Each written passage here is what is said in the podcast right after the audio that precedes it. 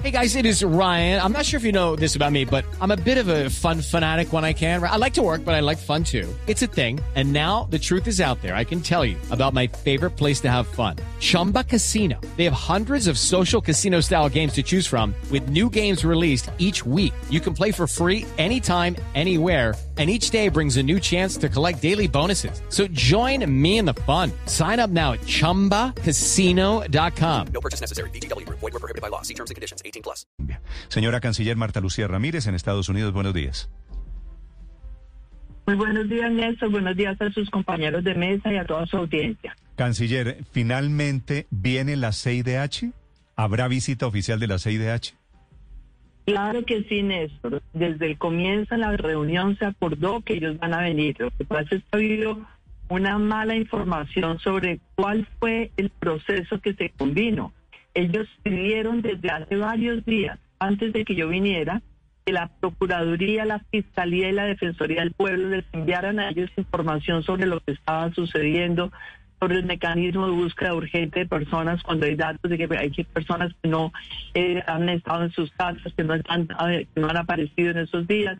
Entonces, a partir de esa solicitud de ellos y de la información que se va a entregar, y con posterioridad a la audiencia que también ellos habían convocado desde hacía varios días para el 29 de junio, acordamos entonces que ellos tendrían todos los elementos y el material suficiente para analizarlo antes, para venir a Colombia, para poder hacer una visita de campo que sea suficientemente integral, que permita que se reúnan con las personas que sienten que han recibido algún tipo de abuso, alguna autoridad de la policía, del que sea, pero también que tengan la oportunidad de ver por sus propios medios lo que le ha sucedido al país, los destrozos en Cali, lo que ha sucedido con el transporte público, los daños enormes que se han hecho a tantas familias colombianas, la cantidad de personas heridas de la policía, porque es tiene que ser visitas integrales que realmente les permitan a ellos después hacer un reporte balanceado. Acá lo que hemos visto nosotros es que en unas, eh, unas protestas pacíficas, espontáneas, organizadas por jóvenes, hay gente que se metió en esas protestas, grupos minoritarios eh, haciendo vandalismo, destrucción y generando todo este caos y este daño al país, que es importante que ellos lo vean. De tal manera que por eso el primer día, lunes, acordamos que ese sería el proceso que se seguiría. Reciben la información de las tres entidades de control, hacen su audiencia el 29, ellos quedaron inclusive de enviarme a mí eh, toda su propuesta para ver cómo va a ser el formato de la visita y les dije, bienvenidos a Colombia. En ningún momento ha puesto siquiera en tela de juicio. Es más, es sorprendente cómo se ha manejado lo que realmente esta información de esta visita, cuando ellos mismos dijeron al terminar la visita se sentían muy contentos de tener una visita de tan alto nivel que no la habían tenido antes y una visita que era tan constructiva, tan respetuosa y obviamente tan constructiva, porque sea que a nosotros nos interesa, y le digo esto con absoluta certeza, es la posición del presidente, la mía, lo que nos interesa es que acá nosotros no dejemos la más mínima duda de que cualquier caso que haya individual de violación de derechos humanos lo tenemos que detectar, lo tenemos que castigar, pero también tenemos que prevenir que este tipo de situaciones puedan darse en el país, porque estamos convencidos que la defensa de la democracia va de la mano con la legitimidad de todas las instituciones. Así de que si hay visita y se va a dar tan pronto suceda esto que yo estoy diciendo. Sí, canciller, cuando eso que me está diciendo suceda, ¿no será que ya terminó la revuelta, ya terminó el incendio y ya para qué vienen ellos? No, yo creo que siempre es muy importante que ellos oigan a todas las personas afectadas. Yo creo que la, la, venida de ellos es importante precisamente porque cuando se hace un reporte es para oír a las personas que dicen que han sido afectadas y cualquier afectación que haya la van a poder escuchar en ese momento. Es que eh, en todo caso, Neto, fíjese usted, y le voy a, dar un caso concreto. Hace 10 días estaba diciendo que había 460 desaparecidos. Resulta que se acordó un mecanismo de búsqueda urgente de personas desaparecidas para asegurarse es que pronto están detenidos, si están en entonces en las, el tiempo necesario del habeas corpus, etcétera. Y ya hoy por hoy ese listado se redujo a 116 personas. No puede haber ninguna. Pero imagínese usted que estos señores vengan cuando se supone que hay 460 personas desaparecidas en Colombia. Es que también nosotros sí tenemos la obligación de proveer toda la información que les dé a ellos todos los elementos de juicio para que los pronunciamientos que se hagan se hagan de manera muy certera y que se hagan conociendo todas las versiones y oyendo a la gente de todos los lados. Sí, es muy importante canciller. que vengan a Cali, es muy importante que vayan a distintos lugares del país y lo que les he dicho es eso, no hay ningún lugar vedado para que ellos hagan su visita. Lo mismo se lo dije al señor Vivanco de Human Rights Watch y también eso es lo que habla- hablamos con el secretario de la OEA, Almagro. Sí. Señora Canciller, cuando eh, usted anuncia que va a haber una audiencia de esta Comisión Interamericana de Derechos Humanos, eso quiere decir sentar en el banquillo al gobierno colombiano para para ver si durante este mes o el tiempo que dure esta cadena de protestas hubo violaciones de derechos humanos del Estado colombiano. ¿Ese es el sentido de la inspección de los señores de la CIDH? Esa es la, audiencia que ellos habían citado mucho antes de que yo tuviera ninguna vinculación con la Cancillería. Para nosotros lo importante es trabajar constructivamente con ellos y detectar si hay alguna razón para los hechos que ellos señalan y para las acusaciones que ellos hacen, porque le repito, Néstor, es que estamos en un gobierno que cree profundamente en la democracia y en la obligación que tenemos nosotros de detectar, o escuchando a la gente experta cuáles vacíos puede haber, corregirlos, pero también defender una institucionalidad y una democracia que tenemos en Colombia. Nosotros somos una democracia que ha trabajado en el mejoramiento continuo de todas sus instituciones, el mejoramiento continuo de la policía. La policía colombiana la reconocen internacionalmente por sus capacidades, por su formación, por su formación en derechos humanos. Cualquier paso de cualquier policía que se presente de manera individual en un, cualquier abuso la autoridad se tiene que sancionar, pero no podemos de ninguna manera, Néstor, eh, pasar a, a, convertirnos en un país por el cual se considere que no hay institucionalidad, que no hay democracia, pues porque eso sería ya anarquía y sería el, el país se acabóse. No, nosotros estamos mostrando que hay un país que está permanentemente atento a ver cómo podemos mejorar, recoger recomendaciones, escuchar objetivamente, tomar correctivos y seguir adelante. Tenemos un desafío sí. muy grande nuestro país está sufriendo en este momento un descontento social con razón. ¿Cómo no reconocer que tiene razón la gente que ve con tanto temor su futuro, con incertidumbre, los daños que ha hecho el COVID, toda la pérdida de empleos, el cierre y apertura, cierre y apertura, cierre y apertura de la economía eh, por alcaldes, por gobernadores, en la medida en que el pico de la pandemia sí. ha ido creciendo. Entonces, toda esta sensación de desasosiego y temor hay que entenderla y todo este descontento social hay que entenderlo, hay que trabajar en él, hay que corregir lo que se tenga que corregir con humildad, constructivamente y sobre todo con un gran sentido de responsabilidad sobre el futuro de Colombia. Colombia la tenemos que estabilizar sí. entre todos porque hoy este desasosiego está haciendo grandes daños a todos en Canciller. el país. Nadie se salta, sin ninguna excepción. Usted lleva un poco más de nueve días eh, en el cargo, señora vicepresidenta. Antes estaba la doctora Claudia Blum. Y quiero que, que nos ayude con, con, las fechas, porque la primera carta de la Comisión Interamericana de Derechos Humanos pidiendo una visita a Colombia la envían el 7 de mayo. 7 de mayo. Hoy es 28 de mayo. Y de hecho, en los últimos días, a través de mensajes en Twitter y de comunicados, la CIDH insiste en que espera que se autorice la visita a la mayor brevedad posible. Aquí hay dos mensajes distintos, porque la CIDH lleva tres semanas pidiendo la visita y usted dice que pueden entrar cuando quieran, pero la verdad es que solo será hasta después del mes de junio. A ver, primero que todo, es cierto, yo llevo apenas siete días habiendo sido nominada como canciller, ni siquiera me he posesionado, estoy trabajando en esto dedicada con toda la seriedad y por eso fui yo quien pidió esta cita en la CIDH. ¿Por qué? Porque me han mencionado que estaba la solicitud, porque me pareció muy importante reafirmarles a ellos, primero, el reconocimiento a la CIDH y lo que significa esa comisión. Segundo, decirles toda la disposición que tenemos. Tercero, reitero, decirles, ustedes han pedido toda esta información, las entidades de control están trabajando todas ellas en entregar esta información cuanto antes. Todo esto les va a dar a ustedes mejores elementos de juicio y hagan ustedes la visita tan pronto se surtan esos dos puntos, la, el retiro de toda la información y la audiencia que ellos en todo caso tenían citada desde antes, para el 29 de junio. Entonces, la verdad aquí yo no sé, no sé de verdad, les digo con franqueza, sería muy importante, lástima que uno estas reuniones no las pudiera grabar para que ustedes vieran el tono tan amable, tan constructivo, tan respetuoso que hubo y además tan consciente de que ese era el proceso que más convenía, porque le repito, usted se imagina una visita de la CIDH diciendo que Colombia tiene 461 personas desaparecidas, por Dios, es que es también saber nosotros que el, país no puede de ninguna manera en este momento bajar la guardia en trabajar todas las entidades para evitar que haya un solo caso de una persona que no se sepa su paradero. Pero tampoco la imagen en el mundo sea la de un país que desaparece de ciudadanos, porque eso no es jamás el talante de este gobierno ni de las entidades de control, ni tampoco de la policía de Colombia. Vicepresidenta, usted no nos habla del buen ánimo que hubo en la reunión con la con la comisión.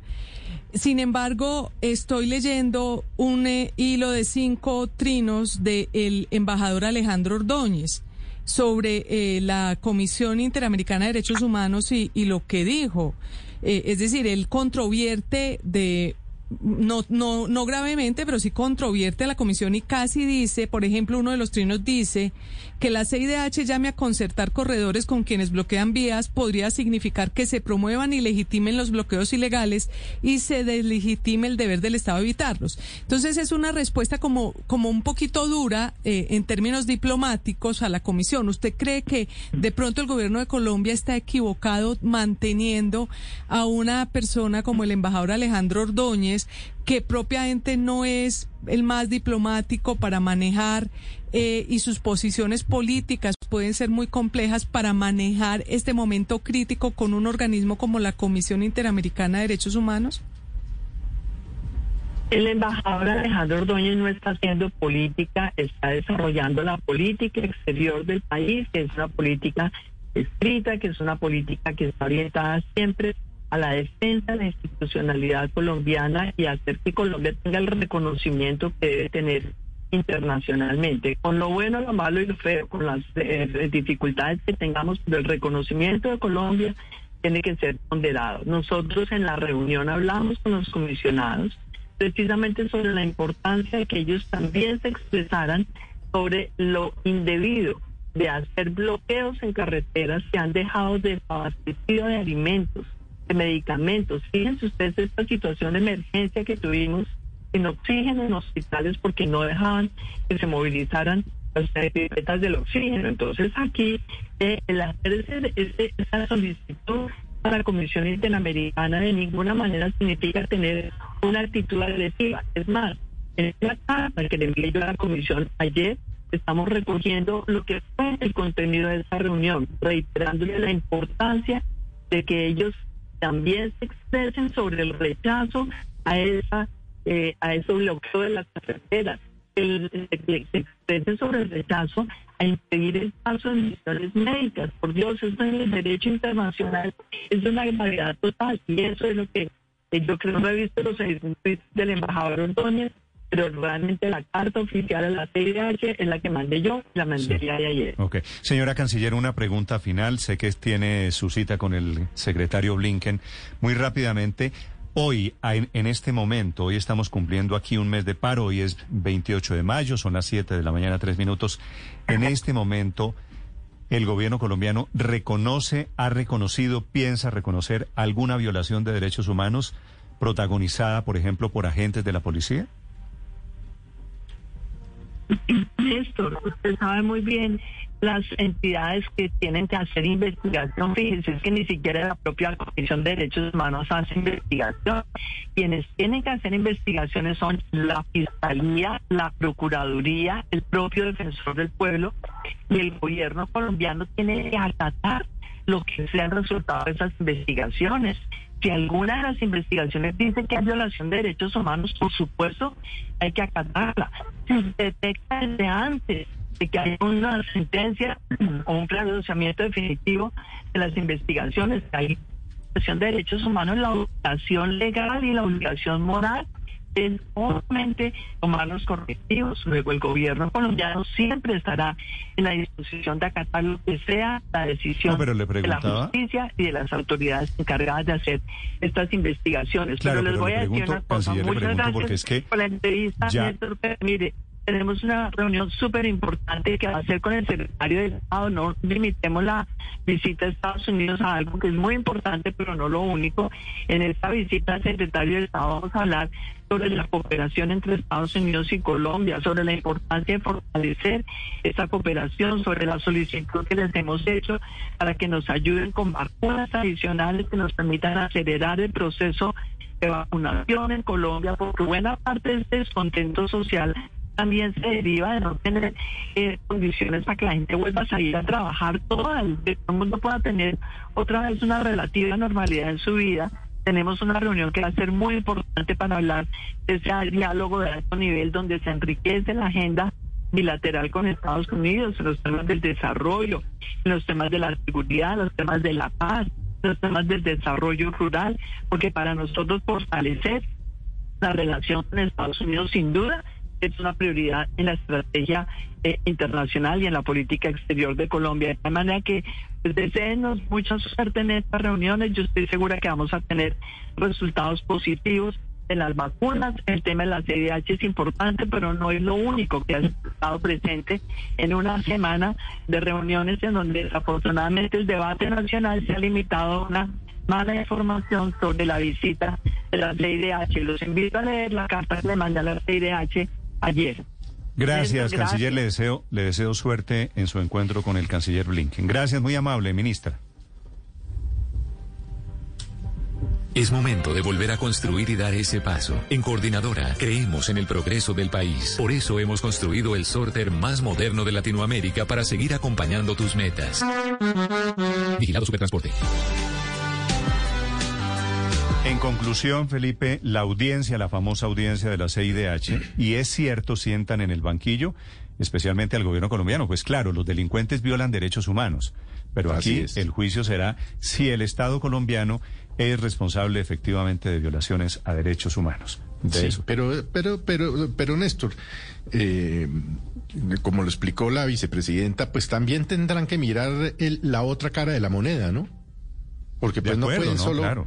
No solo pueden venir a mirar cuáles No, y lo, han y sido lo han los hecho, abusos del. Estado colombiano. La, la Comisión Interamericana de Derechos Humanos en pronunciamientos en estos últimos días han condenado la violencia contra integrantes de la Policía Nacional. Es decir, eh, no se han concentrado simplemente en los abusos cometidos por integrantes de la fuerza pública, sino que también han visto, entre otras cosas, cómo se ataca a la misión médica y han condenado el ataque a las ambulancias De el ataque se a los policías. mostrarle, de mostrarle la, Eso ha sucedido. la, la realidad amplia. Ahora, recuerde usted que esta Comisión de Derechos Humanos es la comisión que ha hablado inclusive del derecho a la protesta y a los bloqueos.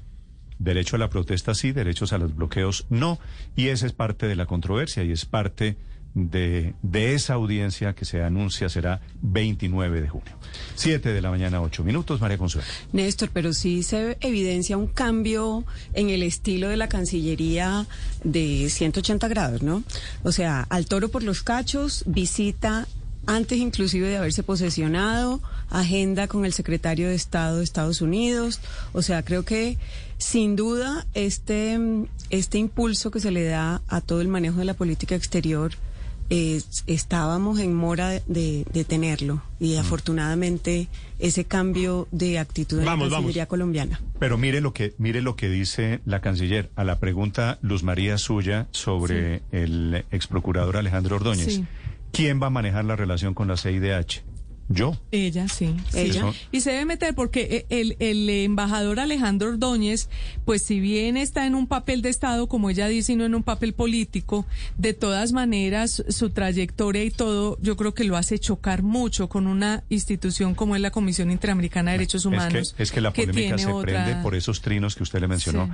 a la a Pero la esa es una vieja canciller. pelea, ¿no? Porque desde cuando él era procurador Claro. y destituye a Gustavo Petro, primero la Comisión Interamericana de Derechos Humanos Humanos y luego la Corte Interamericana de Derechos Humanos son las que restituyen los derechos políticos a Gustavo Petro. Es decir, esa animadversión Sí. del embajador No hay Ordóñez nada- es de vieja data. No hay nada como el, el agua y el aceite en el caso de Alejandro Ordóñez y Comisión Interamericana de Derechos Humanos. Y para este Pero es momento, que- pues, sería importante tener a alguien que pueda tener Sí, un hay que reevaluar diálogo muchas embajadas, en mi opinión. Pero es que no es solo el caso de Alejandro Ordóñez. Yo creo que Ordóñez ha estado expre- expresando la posición del gobierno. Este cambio en la actitud frente a la CIDH del gobierno de Duque es pues realmente de las últimas 24 horas, hasta donde los colombianos teníamos noticia y no era un malentendido ni una mala información, como quiso decir la señora canciller, es que Colombia se oponía a la visita de la CIDH y al final pues terminó en una solución que a mi modo de ver no es la totalmente satisfactoria, que es la de venir el 29 de junio, cuando, como dijo usted Néstor, pues no sabemos qué haya pasado. Ahora, por supuesto que yo he oído, como dice Ricardo, que la CIDH ha sido clara frente a los desmanes de violentos, de desaptados, de vándalos, incluso de terrorismo, que hay que reconocerlo, ha habido durante el paro. Pero sin duda lo que... Salvo la frase, Aurelio, de la CIDH, de que hay que tolerar cierto nivel de perturbación, ¿no? Sí, pero eso, pero, pero eso, ahí no, ahí no, no van a cambiar, Néstor, eso no, eso no se va a ceder. Eso lo dijo aquí la eh, comisionada chilena y, aquí, y yo creo que ellos no van a cambiar eso. Sí, no va a cambiar, no va a cambiar el hecho. Pero Néstor, aquí lo grave es que el gobierno colombiano, aunque la eh, señora canciller diga, no, no son 460, son 110 desaparecidos, hay 44 presuntos homicidios, de los cuales 17 ya están comprobados que fueron durante las eh, protestas, etcétera. Ese es un hecho grave para el gobierno colombiano. Es decir, usted a los vándalos y a los terroristas, la ley penal colombiana, a- a- investiguen, acusen, Eso. apresen. Y a los de los y- y bloqueos, eso, ¿no? y dele. Y, y a, lo- y a los, a todos los que violen la ley. Los que estén en bloqueos violando ley, los que estén en, parados en la carretera sin violar la ley, no. Todo, toda la ley colombiana tiene que operar. Pero lo que sí es muy grave es que el Estado colombiano sí va a quedar eh, a incurrir o puede quedar acusado de unos hechos que realmente como Estado democrático, Eso es. como democracia imperfecta, le va a quedar bastante Digo, difícil. este, esta es la llaga para el Estado colombiano alrededor de todo lo que ha pasado en el último mes. Esa ha sido un poco la imagen que se ha proyectado desafortunadamente de Colombia. With Lucky Land slots, you can get lucky just about anywhere. Dearly beloved, we are gathered here today to. Has anyone seen the bride and groom? Sorry, sorry, we're here. We were getting lucky in the limo and we lost track of time. No, Lucky Land Casino, with cash prizes that add up quicker than a guest registry. In that case, I pronounce you lucky. Play for free at LuckyLandSlots.com. Daily bonuses are waiting. No purchase necessary. Void where prohibited by law. 18 plus. Terms and conditions apply. See website for details.